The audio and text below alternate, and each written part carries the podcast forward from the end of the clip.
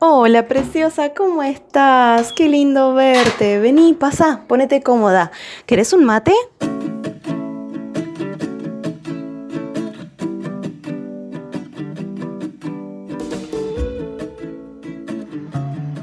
¿Cuántas veces a la semana has dicho, uff, se terminó el día y no logré hacer nada? Es un día perdido, no logré cumplir con las cosas de mi lista, me quedaron un montón de pendientes en la lista. ¿Cuántas veces te ha pasado eso durante por lo menos esta semana en la que estás escuchando este podcast? Esto es algo que lamentablemente sucede con más frecuencia de la que debería de pasar y más si eres mamá y emprendedora en simultáneo. Pero bueno, es algo que se puede cambiar, eso es lo positivo de todo esto, es algo que podemos cambiar. Pero va más allá de la planificación, de la organización, de todo esto. Primero y principal se trata de saber cuál es el tiempo que realmente tienes disponible, porque hay una realidad. En la mayoría de los casos sobreestimamos el tiempo que tenemos disponible, sobreestimamos la cantidad de cosas que podemos hacer y no tenemos idea de cuánto es el tiempo que tenemos disponible por día o que le podemos dedicar por día a esa lista de pendientes. En la mayoría de los casos creemos que tenemos entre 2 y 3 horas más de lo que realmente tenemos. Entonces, lo primero que te aconsejaría para poder cambiar esta situación y que no sea algo tan frecuente, porque para colmo, no solamente es un tema de organización y de listas y de pendientes y de que se acumulan, que, que se acumulan en el tiempo, sino también es toda la parte emocional, anímica que se ve afectada por esto. Porque cuando no podemos cumplir con nuestra lista de pendientes, no logramos tachar más cosas de las que quisiéramos o, de las que pudimos hacer en el día, implica mucha frustración, angustia, nos sentimos mal con nosotras mismas, sentimos que hacemos las cosas mal, que no puedo con todo, que quise, eh, quería hacer muchísimas cosas y al final del día es un día perdido. Entonces viene, em, digamos, viene de la mano de muchas emociones negativas, que cuando esto es a diario, la realidad es que nos afecta muchísimo nuestra autoestima.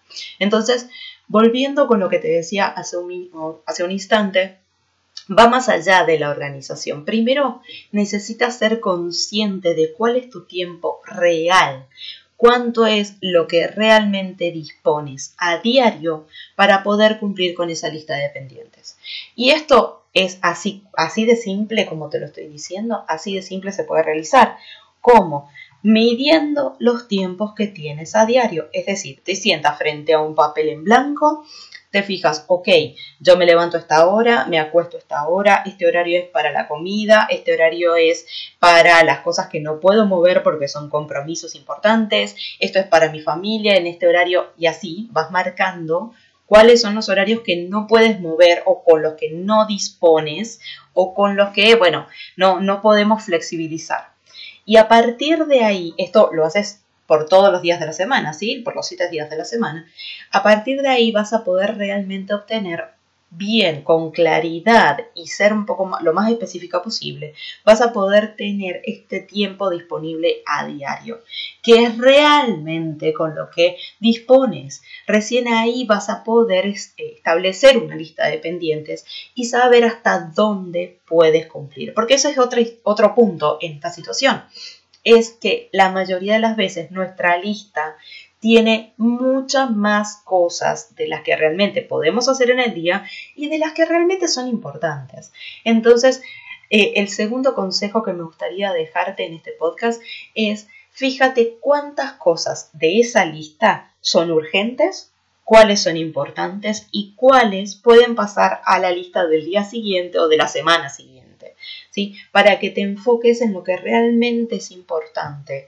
Luego de haber quitado lo urgente, enfocarte en lo importante. Entonces, primero tienes que tener en cuenta cuáles son tus tiempos reales, ¿sí? Tener claridad en este punto, no especular, sino tener conciencia real de cuánto es el tiempo que dispones a diario.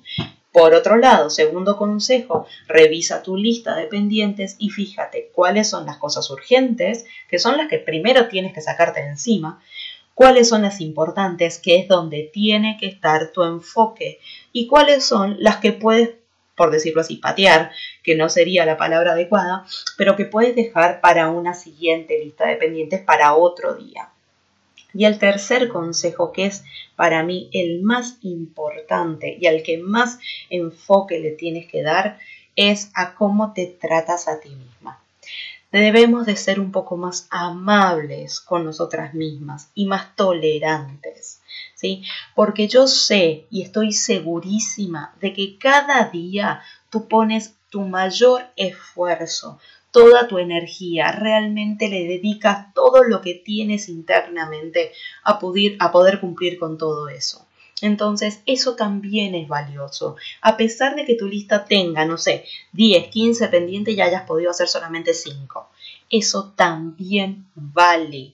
Entonces, empezar a ser un poco más amable con nosotras mismas, no tratarnos tan agresivamente, no, eh, no decirnos cosas tan negativas a nosotras mismas. Entonces, a ver, si solamente pudiste marcar como hechas, como realizadas, 5 de 10, 5 de 15, 5 de 20, esas 5 valen porque esas cinco implicaron esfuerzo de tu parte, dedicación de tu parte, decirle que no a otras cosas, en muchos casos decirle que no a tiempo de descanso, tiempo con tu familia, tiempo para eh, relajarte, para distraerte. Entonces, eso también vale. Ser un poco más tolerante con nosotras mismas y no ser tan agresivas y fijarnos en el medio vaso lleno. ¿Qué es lo que sí pude hacer hoy? Por más poquito que sea según tu punto de vista, quizás sea poquito, no importa. ¿Qué es lo que sí pude hacer hoy? ¿Qué es lo que sí pude hacer hoy que ayer no pude? Entonces, compararnos con eso, con lo que ayer no pude y mira, wow, con mi esfuerzo hoy pude hacer esto de mi lista. Mañana voy a poder hacer otro tantito, pero ser un poco más amables y más tolerantes con nosotras mismas. Recuerda que todo ese diálogo interno que tenemos a diario, cada una de nosotras, afecta muchísimo a nuestra autoestima afecta muchísimo a cómo nos desarrollamos profesionalmente, afecta muchísimo a nuestro amor interno, a nuestra seguridad, a nuestro orgullo en nosotras mismas. Entonces, no esperes que venga de afuera esas palabras positivas, tienen que salir de adentro tuyo y eres tú la primera que puede, porque tiene el poder de modificar ese diálogo interno para sentirte cada día mejor contigo misma.